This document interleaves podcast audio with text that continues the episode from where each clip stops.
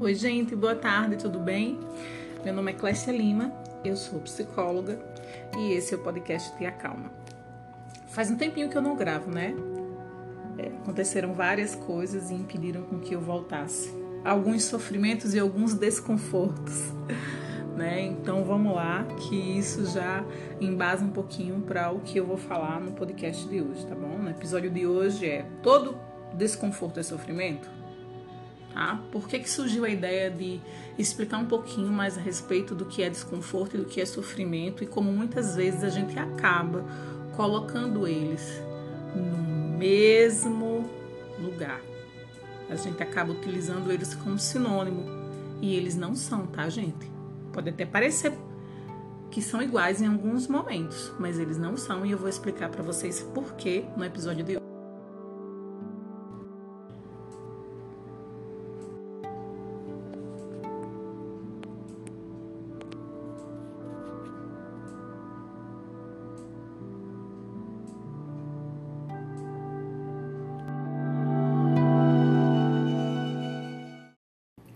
Então, bora lá.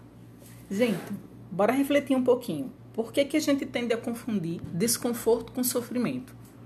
Vou trazer um pouquinho. O que, que seria o sofrimento? Né? Se a gente for pesquisar um pouquinho a respeito até do significado da palavra, a gente encontra, eh, no geral, a, a essa definição, né? Ação ou processo de sofrer, está passando por um padecimento.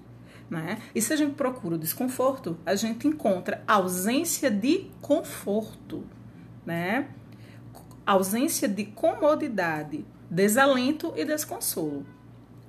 Percebe como muitas vezes, olhando somente assim por cima, né, de maneira bem mais superficial, sofrimento e desconforto, eles acabam fazendo com que a gente entenda que os dois são muito parecidos, porque a gente está passando por um sofrimento na vida da gente e a gente também tem desconforto, não é verdade? Agora eu vou mostrar para vocês o outro lado. Nem sempre quando a gente está desconfortável a gente está sofrendo, tá? Vou dar alguns exemplos, tá? É, no sofrimento, vamos lá. Se é um processo de sofrer, se é um padecimento, eu vou dar alguns exemplos de que seria um sofrimento pra gente, tá? É, sofrimento. Passar por um processo de adoecimento. Isso seria um sofrimento. Ah, perder alguém que se ama, o luto, seria um sofrimento perder tudo que se tem, né? E a falência seria um sofrimento, tá? Ah, sair de um relacionamento amoroso também seria um sofrimento. Agora eu vou mostrar o outro lado, o lado do desconforto. Usar uma calça apertada é desconfortável. Usar um sapato apertado é desconfortável também, não é? Hum,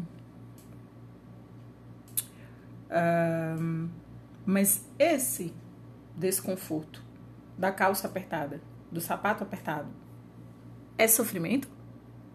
É a mesma coisa que o sofrimento? Não, né, gente? É, por exemplo, se você está num ambiente e você fala que o comportamento de alguém foi constrangedor e te causou desconforto, você está sofrendo? Acho que não também, né? Quando a gente passa a vida toda, e eu entendo porque há confusão, mas quando a gente passa a vida toda entendendo que todo desconforto que a gente passa na vida é sofrimento, a gente tende a construir o mundo como, como um lugar muito perigoso. A gente tende a, a, construir a ideia de que as pessoas são perigosas, de que o mundo não é, é, não é confiável e de que a gente sempre vai passar por muito padecimento tá? O risco maior em se confundir desconforto e sofrimento reside aí, na análise que a gente acaba fazendo com relação a si, as pessoas e ao mundo, e na análise, né, na crença que a gente constrói, constrói e acredita firmemente nela, que a gente nunca está seguro. A gente nunca está segura, está sempre em perigo, está sempre em risco. Por quê? Porque uma vida inteira vira sofrimento. Ah, eu tenho que ir ao banco, eu vou ter que enfrentar uma fila de, não sei, quatro cinco horas.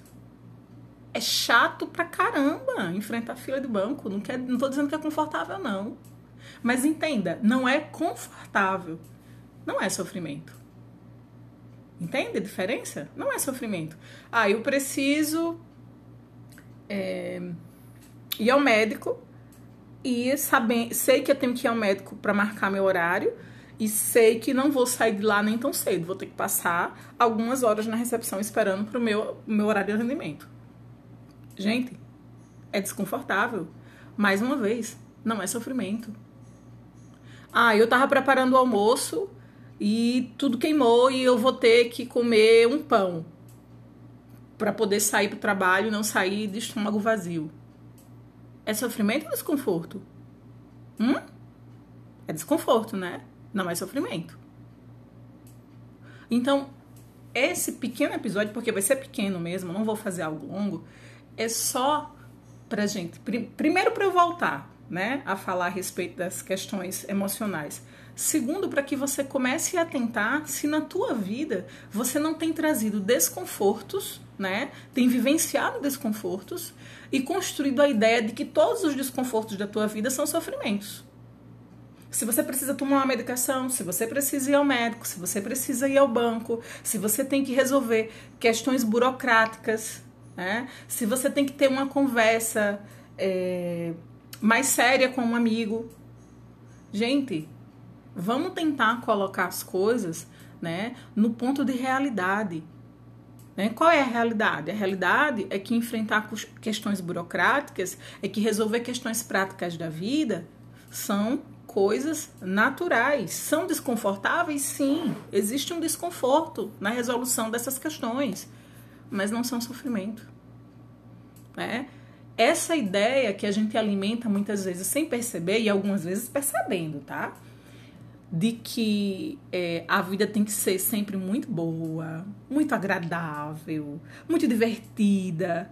Essa ideia cobra um preço muito alto, faz com que a gente viva na ilusão de que a gente está sempre sofrendo, quando isso não é verdade.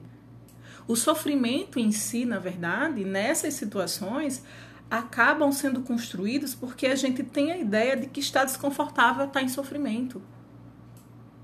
Tá? Ou a gente aprende a separar o que é sofrimento do que é desconforto, ou então a gente vai ter que aceitar a limitação de uma vida em que a gente tem medo de fazer tudo em que tudo é muito assustador.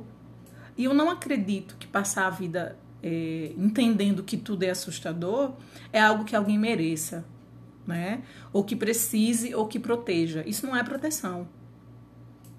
Começa a analisar, faz uma lista, né? mesmo que seja mentalmente, eu preferi que fosse escrita, mas mesmo que fosse mentalmente, faz uma lista aí, quais são as coisas do teu dia a dia, da tua semana, né? Teu planejamento de mês, quais são as coisas que são desconfortáveis e quais são as coisas que estão gerando sofrimento real.